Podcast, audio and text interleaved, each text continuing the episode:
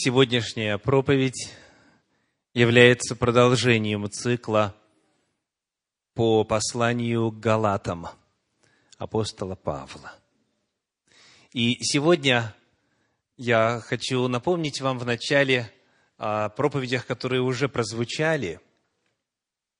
Это знакомство с автором, Павел и закон, оппоненты Павла – и два обрезания. Где мы находимся с вами сейчас в материале послания к Галатам? На каком месте, в какой главе? Первая глава рассказывает об апостоле, о его обращении, о его биографии, о его детстве, о его юности. В начале второй главы упоминается проблема обрезания и реакция глав христианской церкви в Иерусалиме на проблему обрезания язычников. И таким образом мы с вами сейчас находимся в середине второй главы послания Галатам. Я приглашаю вас прочесть во второй главе послания Галатам стихи с 11 по 14. С 11 по 14. Читаем вместе. Когда же Петр пришел в Антиохию, то я лично противостал ему, пишет Павел, потому что он подвергался нареканию. Ибо до прибытия некоторых от Иакова ел вместе с язычниками. А когда те пришли, стал таиться и устраняться, опасаясь обрезанных. Вместе с ним лицемерили и прочие иудеи, так что даже Варнава был увлечен их лицемерием. Но когда я увидел, что они не прямо поступают по истине евангельской, то сказал Петру при всех, если ты, будучи иудеем, живешь по-язычески, а не по-иудейски, то для чего язычников принуждаешь жить по-иудейски? Стихи с 11 по 14. Это отрывок для нашего изучения. И вот тема называется так – пища, двоеточие, по-язычески или по-иудейски. Пища, по-язычески или по-иудейски. Нужно сразу сказать, что наш цикл проповеди не называется Библия, а только лишь послание Галатам. Потому мы не будем рассматривать вопрос пищи в контексте всего священного писания, нас интересует именно этот отрывок. То есть увидеть, что там сказано, а чего там не сказано. И это поможет нам прояснить еще одно из многих мест, которые сегодня, к сожалению, в силу разных причин понимаются неверно. Итак, пища двоеточие. По-язычески или по иудейский. И вот в исследовании этого отрывка очень ясно видно две темы, две составляющие. Первая из них богословская, то есть, что гласит Священное Писание, какова воля Божья. А вторая проблема, вторая тема – это личностная. Итак, у нас есть богословское измерение значения этих стихов и есть личностное измерение. И вот мы займемся по очереди сначала одним, затем другим. Что ж, если вы готовы, давайте теперь будем читать по очереди, внимательно, вчитываясь, вдумываясь уже прочитанные стихи из второй главы послания к Галатам. Стих 11. «Когда же Петр пришел в Антиохию, то я лично противостал ему, потому что он подвергался нареканию».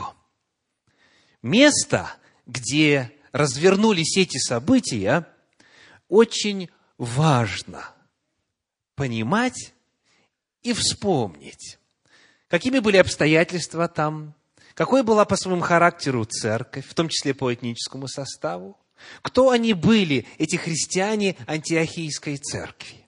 И для этого я приглашаю вас прочесть в книге «Деяния апостолов» в 11 главе стихи с 19 по 26. Деяния апостолов, 11 глава, стихи с 19 по 26. Между тем рассеявшиеся от гонения бывшего после Стефана прошли до Финикии и Кипра и Антиохии, никому не проповедуя слово, кроме иудеев. Были же некоторые из них кипряне и киринейцы, которые, пришедшие в Антиохию, говорили Еленам, благовествуя Господа Иисуса. И была рука Господня с ними, и великое число, уверовав, обратилось к Господу.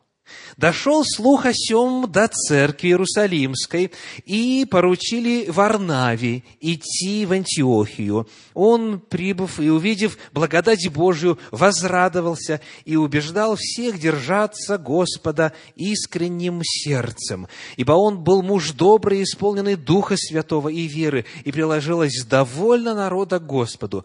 Потом Варнава пошел в Тарс искать Савла, и нашед его привел в Антиохию. Целый год собирались они в церкви и учили немалое число людей. И ученики в Антиохии в первый раз стали называться христианами. Вот эта местность, город и, соответственно, церковь, где происходили события, описаны во второй главе послания Галатам. Эта церковь была весьма необычной. Это была первая церковь, в которой значительное число прихожан, значительное число членов церкви не были иудеями. Мы прочитали с вами, что, как говорит 19 стих, поначалу проповедовали только лишь иудеям. Но вот как бы случайно некоторые из них решили и еленам рассказать. И результат был неожиданным для церкви. И когда руководство в Иерусалиме об этом услышало, они отправили Варнаву туда, чтобы удостовериться, что там все благополучно, и чтобы он стал духовным руководителем там, в той общине. И он взял с собой и Савла. И вот они там учили, проповедовали и собирались в Антиохии, и впервые стали называться христианами. Скажите, как назывались верующие в Иешуа, верующие в Иисуса до того – назаряне. Назаряне. Ибо они веровали в Иисуса из Назарета. То есть они считали, что именно вот этот Иисус из Назарета, Он есть истинный Мессия. Их также называли последователями пути. В Священном Писании в книге Деяний апостолов говорится неоднократно о том, что, например, произошел мятеж против пути Господня. То есть, они все были по происхождению иудеями, и христианство поначалу развивалось именно в контексте иудаизма. Но вот здесь, здесь их впервые стали называть христианами. Это уже термин греческий по происхождению, потому что местность уже отнюдь не Иерусалим, это уже языческий контекст. И вот раз они последователи Иисуса Христа, то они христиане. Если они последователи Ирода, то они кто? Иродиане и так далее. То есть это способ словообразования, который говорит о принадлежности к партии. И хотя у нас сказано в 26 стихе, они стали называться, что подразумевает, исходя из возвратной частицы «ся», стали называть себя христианами, подлиннее говорит о том, что их так стали называть. Их стали называть христианами, потому что они веровали в Иисуса Христа, и в контексте слова образования в греческом языке это было самое логичное и правильное имя. Так вот, именно здесь, где много язычников уверовало, произошли события, описанные во второй главе послания Галатам. Давайте посмотрим, что еще нам известно из истории Первоапостольской Церкви об этом месте. Приглашаю вас обратиться к 14 главе книги Деяний апостолов, 26 стих, и далее вплоть до, вплоть до 15 главы 2 стиха. Деяния апостолов 14, 26-15, 2. «А оттуда отплыли в Антиохию, откуда были преданы благодати Божьей на дело, которое исполнили. Прибывши туда и собравши церковь, они рассказали все, что сотворил Бог с ними, и как Он отверз дверь веры язычникам, и пребывали там немалое время с учениками. Сделаем паузу в чтении. Мы видим, что в Антиохию вернулась миссионерская группа, которая совершала путешествия. Апостол Павел, Варнава и так далее. И именно из Антиохии они отправились. Как повествует нам чуть ранее 13 глава книги Деяний апостолов, буквально стихи 1 и 2, мы читаем следующие. 13 глава Деяний апостолов, стихи 1 и 2. В Антиохии, в тамошней церкви, были некоторые пророки и учители. Когда они служили Господу и постились, Дух Святый сказал, «Отделите мне Варнаву и Савла на дело, которому я призвал их». И вот они отправляются в Кипр, потом отправляются на территорию материка и так далее, и так далее. Вот это начало миссионерских путешествий апостола Павла. И вот именно там, в Антиохии, которая стала заметным местом и заметной вехой в развитии христианства произошли определенные споры. Возвращаемся к нашему чтению, 14 глава Деяний апостолов мы, мы прочитали до конца, теперь первые два стиха 15 главы. «Некоторые, пришедшие из Иудеи, учили братьев, если не обрежетесь по обряду Моисееву, не можете спастись». Вопрос, пришедшие из Иудеи куда? Контекст – именно в Антиохию. То есть апостол Павел с Варнавой пребывали там, учили, и сказано, немалое время учились там ученики, обращенные из язычников. И вдруг вот появляются некоторые из иудеи и говорят, помимо всего того, что вы услышали и узнали от Павла и Варнавы, еще нужно обрезаться по обряду Моисееву. То есть именно из Антиохии поднялся вопрос о том, как же быть язычником по отношению к определенным иудейским постановлениям. И вот второй стих говорит, 15 глава, второй стих, когда же произошло разногласие и немалое состязание у Павла и Варнавы с ними – то положили Павлу и Варнаве и некоторым другим из них отправиться по всему делу к апостолам и пресвитерам в Иерусалим. Именно из Антиохии были посланы делегаты в центр, в Иерусалим, к руководству христианской церкви, для того, чтобы там решить этот вопрос. И вот этот собор имел место, решение было принято, и как мы дальше читаем в 15 главе книги Деяния в 22 стихе и ниже, 22 и 23 стих, было решено так – Тогда апостолы и пресвитеры со всею церковью рассудили, избравшие из среды себя мужей, послать их в Антиохию с Павлом и Варнавою, именно Иуду, прозываемого Варсавою, и силу мужей, начальствующих между братьями, написавшие и вручившие им следующее. Апостолы и пресвитеры и братья, находящимся в Антиохии, Сирии, Киликии, братьями язычников, радоваться. То есть Антиохия стала эпицентром богословских споров касательно того, как быть язычником, как им относиться к той форме религии, которая была уже установлена и существовала в контексте иудаизма. Вот там происходят события второй главы послания Галатам. То есть на тот момент, когда мы с вами читаем то, что произошло между Павлом и Петром, уже вопрос, по сути, был решен – уже Иерусалимская церковь собиралась, уже вся церковь во главе с руководством, апостолами, пресвитерами и представителями местного поля из Антиохии собралась, и решение было принято. И вот апостол Павел возвращается с Варнавой и служит там, в этой церкви в Антиохии, и вот здесь теперь происходят эти события. Вторая глава послания к Галатам – 12 стих. Продолжаем чтение. Галатам 2.12. «Ибо до прибытия некоторых от Иакова ел вместе с язычниками, а когда те пришли, стал таиться и устраняться, опасаясь обрезанных». Описывается поведение Петра. Скажите, что означает фраза «ел вместе с язычниками»? Какие язычники имеются здесь в виду, исходя из контекста?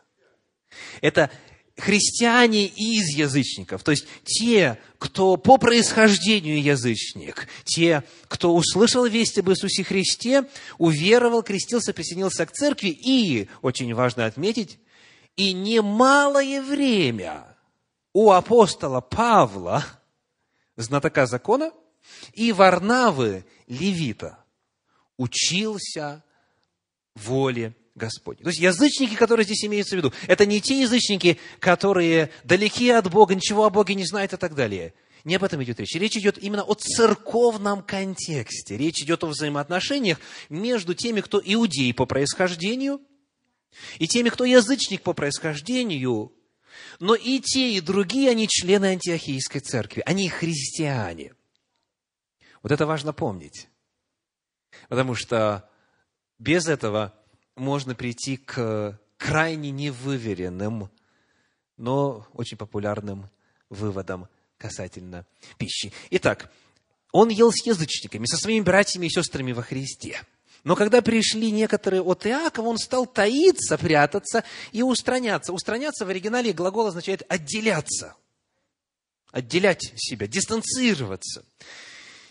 И потому нам нужно выяснить, что это за такие вот э, некоторые от Иакова, которые вот так вот сильно повлияли на поведение Петра. Если мы читаем фразу «некоторые от Иакова», то как это можно понять? То есть посланцы, руководителя, старшего епископа, всей христианской церкви. То есть фраза «от Иакова», она может быть понята как официальные представители Иакова, как те, кто был направлен Иаковом. И вот нам это нужно проверить. Потому что есть э, теория о том, что внутри апостолов или среди апостолов были самые разные мнения о том, каким же должно быть христианство. Некоторые считали, что оно должно быть продолжением иудаизма, некоторые считали, что нет, это, это новая религия, и вот а, у них не было согласия. Так а, иногда звучит комментарий. Выясним, каково было мнение Иакова по этим вопросам. Но прежде я хочу обратить ваше внимание на саму формулировку – некоторые. Где еще встречается эта фраза? Именно вот в описании тех же самых событий. Мы используем принцип «Писание толкует само себя». Вот есть еще ли где-то, именно в контексте а, обсуждения этого вопроса, как быть язычниками, есть ли где-то еще фраза «некоторые»? Конечно же, есть. Спасибо. Это начало 15 главы Деяний апостолов. Я вам облегчил э, задачу, потому что мы уже ее прочитали. 15 глава, 1 стих. Напоминаю. Некоторые, пришедшие из Иудеи, учили братьев, если не обрежетесь по обряду Моисееву, не можете спастись. Ведь людей можно по-разному назвать, правда? Можно э, назвать по именам, можно назвать по принадлежности к партии, можно назвать по месту, можно назвать по характеру, как угодно. Но а, вот эта фраза «некоторые», она подчеркнуто нивелирует их статус. Это некоторые, то есть как бы что-то незначительное, как раз-таки неофициальное, что-то, на что бы не надо внимания обращать, но вот, к сожалению, приходится с этим иметь дело. То есть и в книге Деяния апостолов в 15 главе, и во второй главе послания к Галатам используется та же самая фраза в подлиннике. Некоторые. И вот сказано, что они были из Иудеи. Ну, а теперь мы можем вспомнить, э, что Иаков думал о язычниках. Нужно ли в действительности им следовать определенным предписаниям, которым следовали иудеи? 15 глава Деяния апостолов, стихи с 13 по 20. Вот речь, вот конспект речи Иакова на Иерусалимском соборе. 15 глава с 13 по 20. После же того, как они умолкли, начал речь Иаков и сказал, «Мужи, братья, послушайте меня». Симон изъяснил, как Бог первоначально презрел на язычников, чтобы составить из них народ во имя Свое. Еще раз, эта фраза, она очень важна. Иаков считает, что у Бога всегда был план, он первоначально, с самого начала презрел на язычников, чтобы составить из них народ во имя свое. То есть, чтобы язычники были частью Божьего народа. Вот Божий план. Дальше, 15 стих. И сим, то есть с этим, согласны слова пророков, как написано, потом обращусь и воссоздам скинию Давидову падшую, и то, что в ней разрушено, воссоздам и исправлю ее, чтобы взыскали Господа прочие человеки и все народы между которыми возвестится имя мое, Госп... говорит Господь, творящий все сие. Он цитирует отрывочек из 9 главы книги пророка Амоса, где Бог провозглашает, что наступит эра, когда во всех народах кругом узнают об имени Господа и взыщут Его. А, взыскать Господа значит обратиться к Нему, значит присоединиться к Нему, значит а, отождествиться с Ним.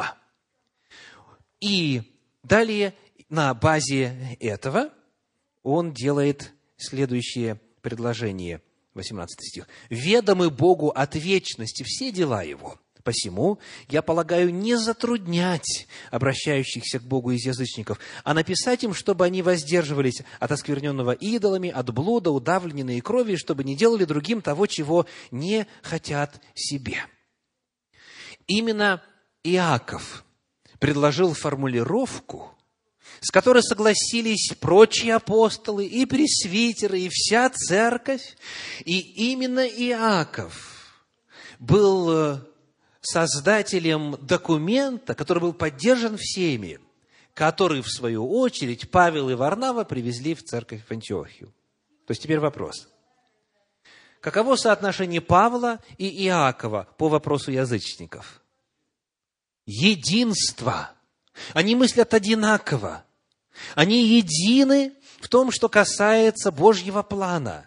И чуть ранее, вот здесь вот во второй главе послания к Галатам, так и было сказано апостолом Павлом самим. Послание к Галатам, вторая глава, мы посмотрим на девятый стих, Галатам 2 глава, 9 стих. «И узнавши о благодати, данной мне, Иаков, и Кифа, и Иоанн, почитаемые столпами, подали мне и Варнаве руку общения, чтобы нам идти к язычникам, а им к обрезанным. Итак, у них единство, единый взгляд, что язычникам проповедовать и какова воля Божья для них. Потому, когда происходит разногласие здесь, в Антиохии, то это не разногласие между разными версиями и фракциями среди апостолов, это не разногласие между Иаковом и Павлом, а это вот эти некоторые, которые не слушают ни Иакова, ни Павла, которые не придерживаются апостольских постановлений, а продолжают оставаться со своим мнением. Вот они пришли. Они пришли и стали создавать климат, в котором возникли проблемы. Итак, что будет означать фраза «некоторые, пришедшие от Иакова»? То же самое, что некоторые, пришедшие из Иудеи. То есть, это обозначение местности. Иаков где находится? В Иудее? В Иерусалиме. То есть они не были посланцами Иакова, они были, по сути, самозванцами, потому что они противоречили апостольским установлениям. Итак, мы выяснили с вами смысл вот этой фразы «Кто они такие?» некоторые от Иакова. И дальше нам необходимо попытаться понять, что означает фраза ел вместе с язычниками. Вновь возвращаемся к 12 стиху 2 главы послания к Галатам. Галатам 2.12. «Ибо до прибытия некоторых от Иакова ел вместе с язычниками». То есть Петр ел. А когда те пришли, стал таиться и устраняться, опасаясь обрезанных. Давайте мы проверим. Вот я знаю, что некоторые из вас пользуются не только синодальным переводом, но и иным. Вот некоторые прямо синхронно проверяют, что другие переводы говорят. На русском ли языке, на ином ли языке. Посмотрите сейчас внимательно в своей Библии. Есть ли у кого-нибудь э, в любом из известных существующих переводов такая фраза? «Ибо до прибытия некоторых от Иакова ел языческое, а когда те пришли, стал таиться и устраняться, описаясь обрезанных. Есть ли хоть у кого-нибудь вот такая версия? Нет и не будет. Нет и не будет. То есть, у нас сказано, он ел с язычниками. Не сказано, что он ел языческое. Скажите, что было в меню? Конечно же, креветки, да? Конечно же, свинина. Конечно же, иная мерзость, да? Почему-то многие, читая это место, говорят, посмотрите, какой апостол Петр молодец. Он шагнул из иудаизма в христианство, и он стал есть все подряд, все, что движется. Так? И он таким образом представлял собою провозвестника евангельской спасительной истины, свободы от закона. Но вот пришли вот эти самые евреи, иудеи, законники, и вот они сломили его дух. Библия нам не сообщает, что было в меню. Он ел не языческое, а ел с язычниками. И потому я вспоминаю здесь и провозглашаю вслух еще раз для всех Божью фразу из Святой книги. Не мудрствовать сверх написанного. Не мудрствовать сверх написанного. Потому что во всех разделах Священного Писания, и в Торе, и у пророков, и в апостольских писаниях есть предостережение касательно того, что будет с теми, кто что-то прибавит или что-то убавит. Итак, ел с язычниками. Но многие тогда задают вопрос, а в чем же тогда была бы проблема? За что бы его тогда осуждали иудеи, если бы вопрос был только о том, чтобы есть вместе с язычниками? Ну, для тех, кто никогда не поднимал вопросы исторического контекста, конечно же, проблем никаких нет. Но для тех, кто читал Священное Писание хотя бы описание 10 главы книги Деяний апостолов, для них проблема должна быть чуть прояснена. Кто помнит, о чем в 10 главе книги Деяний апостолов рассказывается? О том, как Корнилий, сотник, послал своих слуг, троих человек, чтобы они позвали Петра апостола. И когда те пришли к тому дому, где остановился Петр, помните ли вы, где они остановились? Они остановились у ворот. Они не пошли в дом. И сказано, 10 глава книги Деяний апостолов, они остановились у ворот и громко вслух стали спрашивать. Я читаю 18 стих 10 главы книги Деяния апостолов. Деяния апостолов, 10 глава, 18 стих. Ну, давайте и 17 заодно. Когда же Петр недоумевал в себе, что бы значило видение, которое он видел, вот мужи, посланные Корнилием, расспросившие о доме Симона, остановились у ворот и, крикнувши, спросили, здесь ли Симон, называемый Петром? Язычники знали, что дальше ворот Иудея заходить нельзя. Почему? Читаем дальше, 10 глава, 28 стих. Деяние 10, 28. «И сказал им, вы знаете, что Иудею возбранено сообщаться или сближаться с иноплеменником. Вот почему. Иудеям возбранено сообщаться и сближаться. Вот почему. То есть проблема была именно в том, чтобы находиться вместе. Проблема была именно в том, чтобы, не дай Бог, прикоснуться к язычнику. Проблема была именно в том, чтобы общаться с язычником. Боже упаси! Считали иудеи первого века. Чуть дальше, 11 глава книги Деяния апостолов, 11 глава стихи 2 и 3. Читаем. 11 глава, 2 и 3. «И когда Петр пришел в Иерусалим, обрезанные упрекали его, говоря, «Ты ходил к людям необрезанным и ел свинину с ними». Так написано у вас? Нет. Упрекали не за то, что он ел, а за сам факт того, что он ходил к ним, он вошел в языческий дом – И он принимал там пищу. Вот за этот сам факт. То есть это была большая-большая-большая проблема. Он нарушил табу, он нарушил предписания, которые почитались незыблемыми в иудаизме первого века. Итак, ел с язычниками, не ел языческое. Почему, в принципе, поднимается вопрос об этом? Помните ли вы эпизод разговора Иисуса Христа с самарянкой у колодца? Та же самая тема звучит. Это послание, вернее, Евангелие от Иоанна, 4 глава, 9 стих, Иоанна 4, 9. Женщина самарянская говорит ему, как ты, будучи иудеей, просишь пить у меня, самарянки, ибо иудеи с самарянами не сообщаются. То же самое слово, та же самая позиция. И потому появляется вопрос, откуда эта идея? Почему нельзя сообщаться с иноплеменниками? Почему нельзя в, их домах бывать? Почему нельзя с ними пищу принимать? Сказано, мы читали, что иудею возбранено сообщаться или сближаться с иноплеменником. Но главный вопрос вот какой. Кто ему возбранил? Кто возбраняет иудею общаться с язычником? Давайте посмотрим на ответ, который дается в самой второй главе послания Галатам, 14 стих. Следующее для чтения. Вторая глава, 14 стих.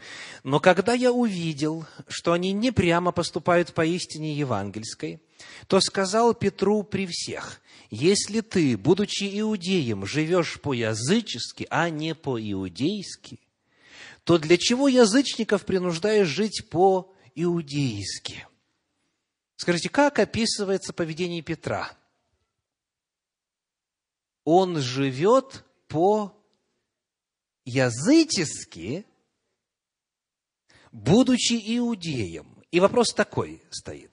Жить ли по-язычески или жить по-иудейски? Вы знаете, что по странной причине многие читают так. Не по-иудейски, а по закону. Некоторые полагают, что раз речь идет об иудеях, а иудеи с законом, слава Богу, уже на тот момент 15 веков прожили, то жить по-иудейски и жить по закону – это одно и то же. И потому делается вывод, значит, апостол Павел здесь выступает против Петра, который живет по закону будучи в страхе от иудеев, пришедших вот оттуда из Иерусалима.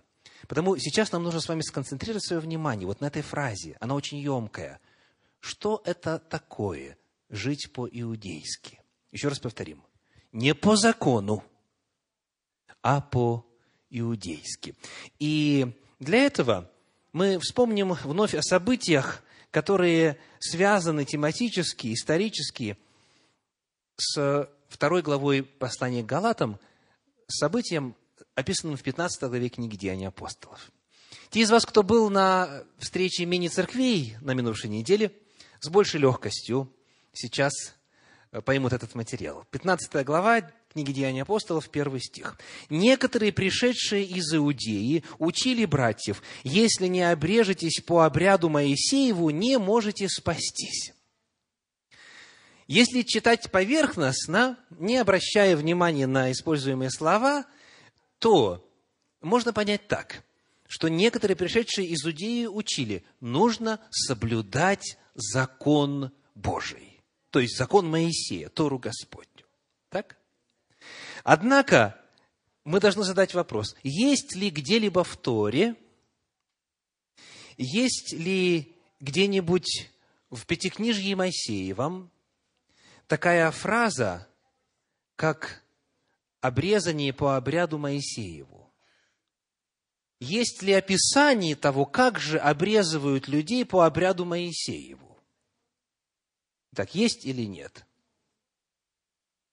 Вы знаете, что во времена Великой Отечественной войны или Второй мировой войны, когда преследовали евреев – Некоторые из них пытались выдавать себя за мусульман. Эти обрезанные и те обрезанные. И можно сказать, что нет, я не еврей, я там, не знаю, представитель какого-то восточного народа, и вроде бы, может быть, удастся спастись. Но специалисты, представители Германии того периода, прекрасно знали, как отличить обрезание в исламе и обрезание в иудаизме. Не специалисту не понять, а тот, кто в курсе, знает, что существует именно обряд обрезания. Это не, это не просто, как, скажем, в Соединенных Штатах Америки, по умолчанию всем младенцам мужского пола, если родители не возражают, э, им сразу делают операцию, сразу же их освобождают от крайней плоти и все. То есть а, огромное число американцев обрезаны. Но процедура обрезания здесь, в Америке, в исламе и в иудаизме разнится. И посмотрев на результат обрезания, можно сказать, где его делали. Потому тут не вопрос обрезания как такового, а вопрос какой стоит. Чтобы обрезать по обряду Моисея. Но теперь вопрос вновь. Где в Торе описан обряд обрезания по Моисею? И ответ – нигде. Нигде. То есть речь не идет о письменной Торе.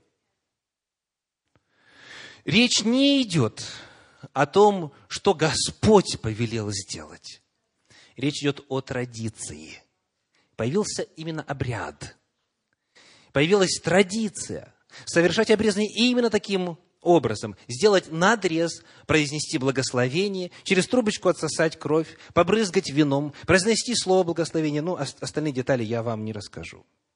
Ну, как бы никто не собирается обрезаться, потому зачем? То есть именно процедура, которая принята в иудаизме.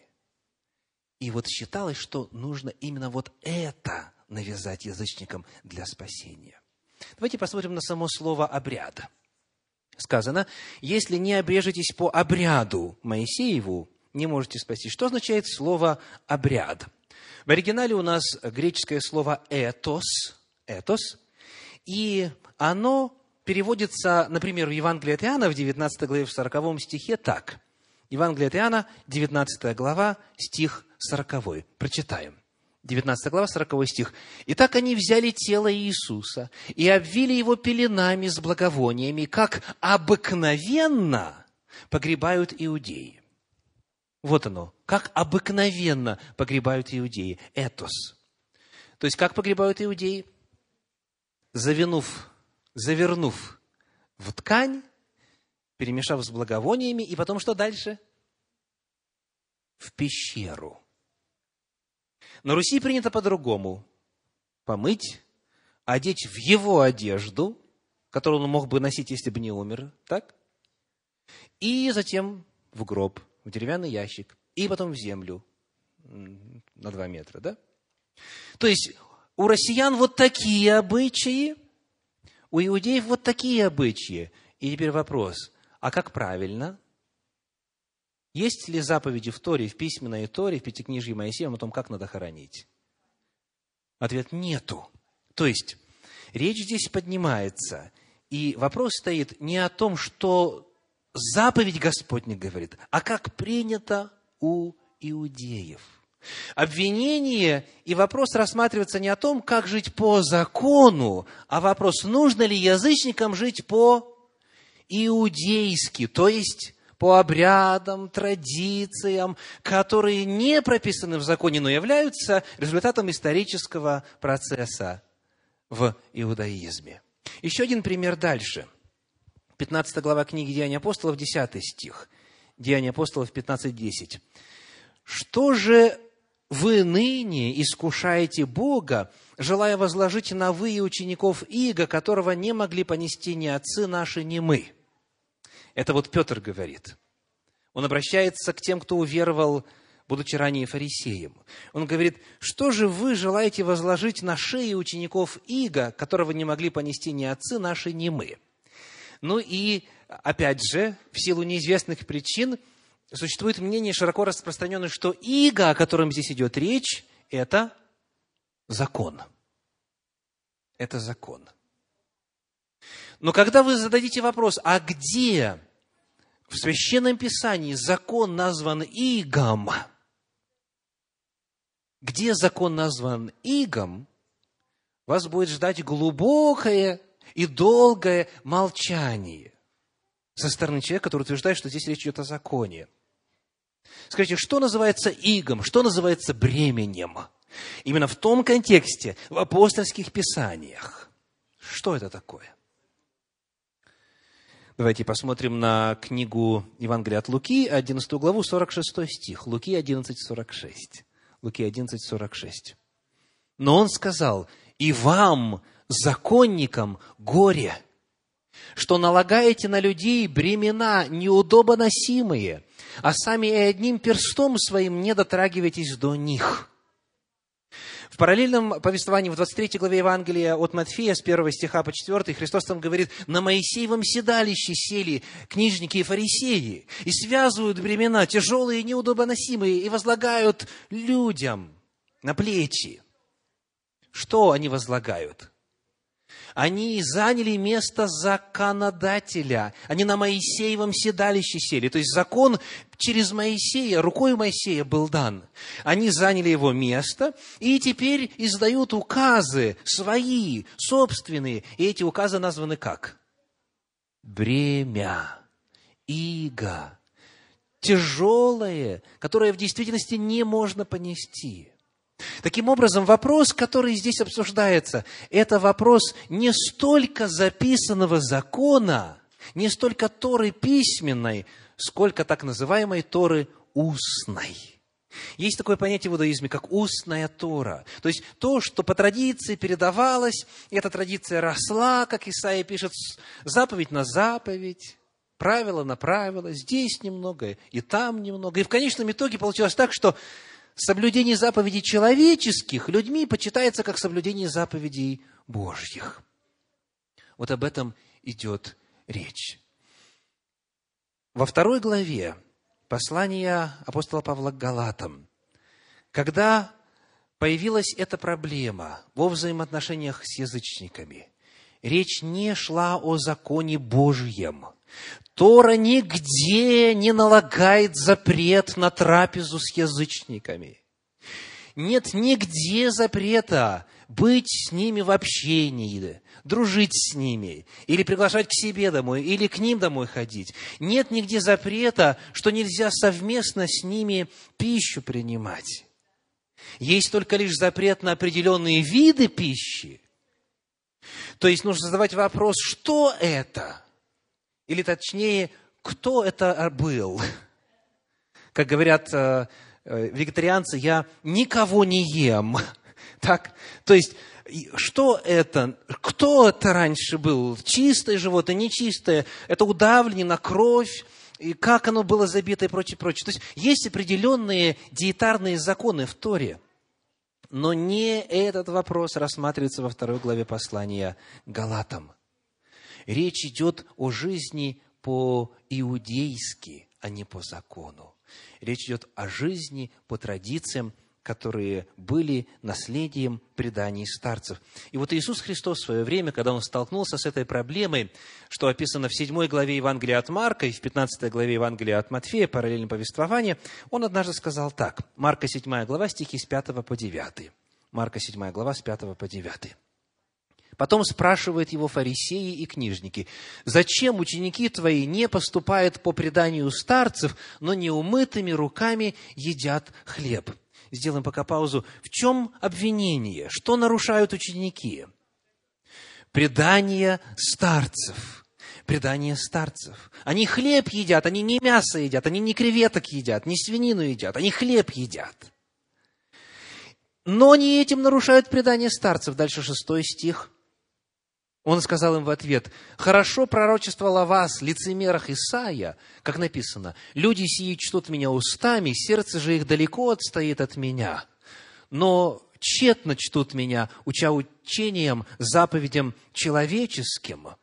Ибо вы, оставив заповедь Божию, держитесь предания человеческого». Что сделали заповедью Божию? Оставив Оставив заповедь Божью, держитесь предания человеческого, омовение кружек и чаш, и делайте многое другое сему подобное. и сказал им, хорошо ли, что вы отменяете, что делаете? Отменяете заповедь Божью, чтобы соблюсти свое предание. Итак, вот какой вопрос рассматривается во второй главе послания Галатам. Все, что сказал Господь, все, что есть в записанном Божьем Слове, надо соблюдать. Все, чего там нет, соблюдать не обязательно. Но была группа из числа уверовавших в Иисуса Христа, иудеев по плоти, которые считали, что язычникам нужно навязать иудейский образ жизни, иудейские традиции, все, что решали и принимали сидящие в тот момент на седалище Моисея, закона учителя. И церковь сказала, нет, мы соблюдаем лишь заповеди Божьи, не заповеди человеческие. Итак, мы рассмотрели с вами богословское измерение этого отрывка. Ну и теперь коротко личностное. Здесь э, намного легче. Послание Галатам, вторая глава, стихи с 11 по 13, читаем вновь с 11 по 13. «Когда же Петр пришел в Антиохию, то я лично противостал ему, потому что он подвергался нареканию. Ибо до прибытия некоторых от Иакова ел вместе с язычниками, а когда те пришли, стал таиться и устраняться, опасаясь обрезанных. Вместе с ними лицемерили и прочие иудеи, так что даже Варнава был увлечен их лицемерием». Вот проблема. Лицемерие. Лицемерие. Давайте посмотрим на Петра. Что Петр знал об истине Божьей по этому вопросу на тот момент? Что он знал? Во-первых, у него было личное откровение. Мы вспоминали уже сегодня 10 главу Деяния апостолов. Ему лично Дух Святой сказал, иди к язычникам, немало не сомневайся, я их послал. Я их послал. Возвращаемся вновь к 10 главе 28 стиху, Деяние 10, 28. Деяние апостолов 10, 28. «Вы знаете, что иудею возбранено сообщаться или сближаться с иноплеменником, но мне Бог открыл, говорит Петр, чтобы я не почитал ни одного человека скверным или нечистым». Он точно знал, потому что Бог ему открыл. Более того, когда мы читаем дальше 11 главу книги Деяний апостолов, мы находим, что Петр защищает эту позицию перед обращенными из числа иудеев в Иерусалиме, которые его упрекали, что он ел вместе с язычниками. И он, как говорит 11 глава книги Деяний апостолов, стихи с 1 по 4, он начал пересказывать им по порядку, говоря. И вот он рассказал, что как было и о видении, и о приглашении, и о том, как Дух Святой сошел на слушавших Слово. И вот он говорит, стихи с 15 по 18, э, в 11 главе Деяний апостолов, 11 глава с 15 по 18. «Когда же начал я говорить, сошел на них Дух Святый, как и на нас в начале точно таким же образом. Тогда вспомнил я слово Господа, как он говорил, Иоанн крестил водою, а вы будете крещены Духом Святым. Итак, если Бог дал им такой же дар, как и нам, уверовавшим в Господа Иисуса Христа, то кто же я, чтобы мог воспрепятствовать Богу?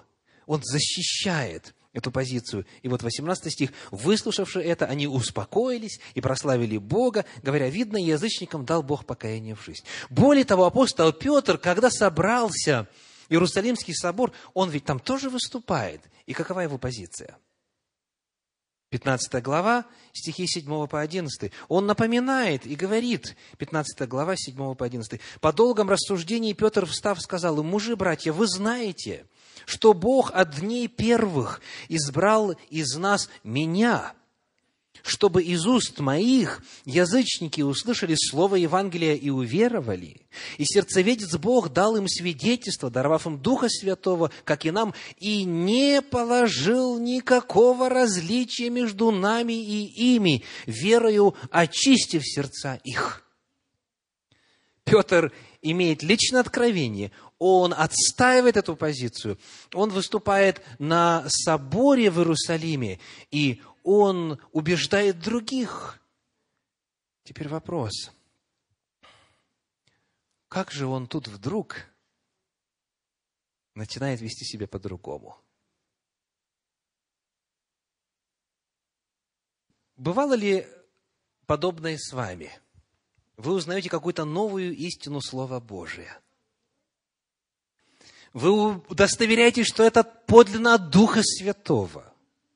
Господь посылает вам откровение и одним, и другим, и третьим образом. И вы говорите, да, я был неправ, я думал так, теперь думаю по-другому. И вы радуетесь этому, и благодарите Господа, и начинаете жить так. А потом, в стрессовой ситуации, во время давления, вы снова скатываетесь на прежние позиции. И вы знаете, иногда это происходит даже неосознанно. Человек как бы сам себе говорит, что это я?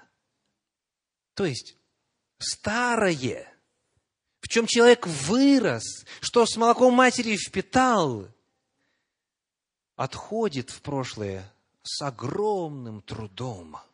И даже понимая вот здесь, и даже чувствуя вот здесь, как греки бы сказали. Человек порой не может это реализовать в жизни. Или, по крайней мере, снова по накатанной начинает действовать. То есть, Петра мы все должны понять, потому что все мы без исключения делали подобное в разных вопросах. Очень трудно отойти от того, к чему привык. Ну, простейшая иллюстрация. Скажите, есть ли где-нибудь, хотя бы в одном месте Священного Писания призыв складывать руки во время молитвы? Есть? Нет, нигде. А какой призыв есть в этом отношении? Что руки должны делать, когда человек молится? Апостол Павел пишет и на протяжении всего Священного Писания. «Ибо желаю, Павел пишет, чтобы на всяком месте мужи что делали? Поднимали руки вверх и возносили молитву». Теперь вопрос. Вы это знаете? Скажите, кто из вас это знает уже, уже знает? Поднимите руку, пожалуйста. Ну, большинство. Теперь, кто из вас молится именно так? Это, конечно, кто-то скажет, ну, такой тривиальный пример, и, возможно, так и есть. Но это просто иллюстрация того, насколько трудно бывает отойти от привычного. Давайте помолимся, руки сразу же автоматически. Сразу же. Вот. И как любит э, иллюстрировать один из наших э, ведущих служителей в Центре Духовного Просвещения, он говорит, что путь этот медленный. Говорим ли мы о молитве или о славословии Господу, люди ну, держат руки вот так вот, да? Вот. Ну, я, я держу чуть выше, потому что мне микрофон не позволяет, но обыкновенно чуть ниже. И потом, когда говорят, давайте э, возвысим руки, они берут вот так вот. Раз, ладошку. Меня камера видит? Вот так вот ладошку подняли. Это уже шаг. Да? Потом некоторые делают следующий шаг веры, и вот так чуть-чуть вот до уровня плечей поднимают, и даже самим страшно. А вот чтобы вот э, сказать, да, Господи, слава Тебе, Ты достоин хвалы, и воздеть руки ввысь, просто бывает трудно. Опять же, это, это только лишь иллюстрация – но она показывает, что очень трудно бывает оставить привычки. Привычный образ мыслей, привычный образ чувств, привычный уклад жизни. Потому не судите Петра строго. Но перед нами предостережение о том, что вот эта боязнь, она действует заразительно – кто еще был заражен этим лицемерием по тексту? Варнава. А скажите, что о Варнаве мы знаем вот в контексте нашего исследования? Варнава был заодно с Павлом на евангельских позициях, на позициях Иерусалимского собора, как говорит 15 глава книги Деяния апостолов, второй стих, Деяния апостолов 15.2, когда же произошло разногласие и немалое состязание у Павла и Варнавы с ними – то есть Павел и Варнава заодно, они против вот тех вот некоторых, тех самых. Но даже сказано, очень интересно, Павел пишет, что сказано даже Варнава, даже Варнава. То есть, когда начинается вот это тлетворное влияние, когда в результате давления, стыда и прочего-прочего люди делают откат к тому, что неверно, неправильно, то даже те люди, от которых и не ожидаешь, и они тоже могут оступиться. И мотивация, какая указана здесь, во второй главе послания к Галатам? Какая мотивация? 12 стих. Галатам 2.12 сказано «опасаясь обрезанных». Опасаясь. Ну, в подлиннике глагол «фобеомай». Отсюда слово «фобия». То есть речь идет о страхе. О страхе. А что они скажут? А что будет? А какие будут результаты? То есть человек живет с оглядкой – Помимо того, что есть Библия, Священное Писание, есть Дух Святой, который лично открывает, есть вот этот вот фактор, фактор боязни, фактор страха, фактор опасения. А что скажут те, с кем я вырос, кто меня знает? Кому из вас знакома эта проблема? Вы знаете, если говорить о районе Большого Сиэтла, то есть здесь очень много людей.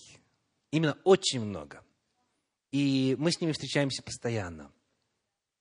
Которые уже поняли закон или беззаконие, уже поняли ответ на вопрос, чистое или нечистое, которые уже поняли, в чем суть Нового Завета, и с кем он был заключен, и где закон Божий оказывается в результате – и которые уже постепенно начали жить по Божьим законам благим. Но они не хотят, чтобы их исключили из их синагоги. Они боятся быть исключенными из синагоги. И Священное Писание раскрывает нам все это не зря. Если почитаемые столпами, если те, кто был впереди, в авангарде, провозглашал Слово Божье и знал истину, и проповедовал ее другим – они спотыкались и падали на пути, тем более любой из нас. Тем более любой из нас. Библия показывает, что изменение образа мышления, чувств и образа жизни – это процесс. И мы с вами должны это понимать, и мы должны это учитывать и относиться к людям соответственно, зная и понимая ограничения людские. Ну и последний вопрос. Сколько раз и каким образом Павел разговаривал с Петром, чтобы решить эту проблему? Сколько раз и каким образом? Одиннадцатый стих говорит следующее. Вторая глава, одиннадцатый стих. «То я лично противостал ему. Что это означает? Я лично не в смысле я сам и никто, кроме меня, а именно персонально, то есть один на один, лицом к лицу. Павел вначале поговорил с Петром один на один. Это первый раз. А потом 14 стих, что дальше? Вторая глава, 14 стих, давайте прочитаем вместе. Сказано, то сказал Петру при всех. Вначале он попытался лично, а потом только при всех. Вот именно это является указанным в Священном Писании форматом решения богословских и иных разногласий. Два раза. Вначале лично, а потом при всех. Поскольку Павел знал, что Петр отлично понимает, о чем идет речь, но, к сожалению, продолжает лицемерить. И потому он должен был вопрос поставить именно вот так вот, открыто, потому что это стало достоянием общественности. Если бы помогло с первого раза, только сказал Спаситель, на этом все. 18 глава Евангелия от Матфея. Если согрешит, обличи между тобой и им одним, если послушает, тот приобрел ты брата твоего. Если нет, то тогда уже говори иным. Сегодня наша тема называется «Пища, двоеточие, по-язычески или по-иудейски? Каков библейский ответ? Ни то, ни другой. Ни по-язычески, свиное мясо мерзости мышей, 66 глава Исаии, ни по-иудейски, с придуманными людьми ограничениями, а так, как говорит заповедь Божья. В отношении пищи Господь установил свою волю, и она едина. Освящается Словом Божьим, освящается молитвою, можно есть. Не освящается Словом Божьим, молитва не поможет, есть нельзя. Слово Божье, записанные Божьи слова. И еще. Кем был Корнилий, в доме которого Петр ел пищу? Боящийся Господа. Предыдущая проповедь. Гер, так называемый пришелец. Что пришельцы должны были соблюдать? Субботу, отделять чистое нечистое, далее кровь не есть и так далее. Он ел пищу с обращенным из язычников. А кем были язычники в Антиохии, если вдруг кто-то забыл? Это были обращенные язычники. Потому вопрос о том, что в меню, он даже и не ставится. Это уже давным-давно решено, еще в Торе Господней. Когда мы с вами задаемся вопросом о духовном росте, о преобразованиях своих или людей вокруг нас, будем терпеливы, будем снисходительны, будем уважать репутацию друг друга.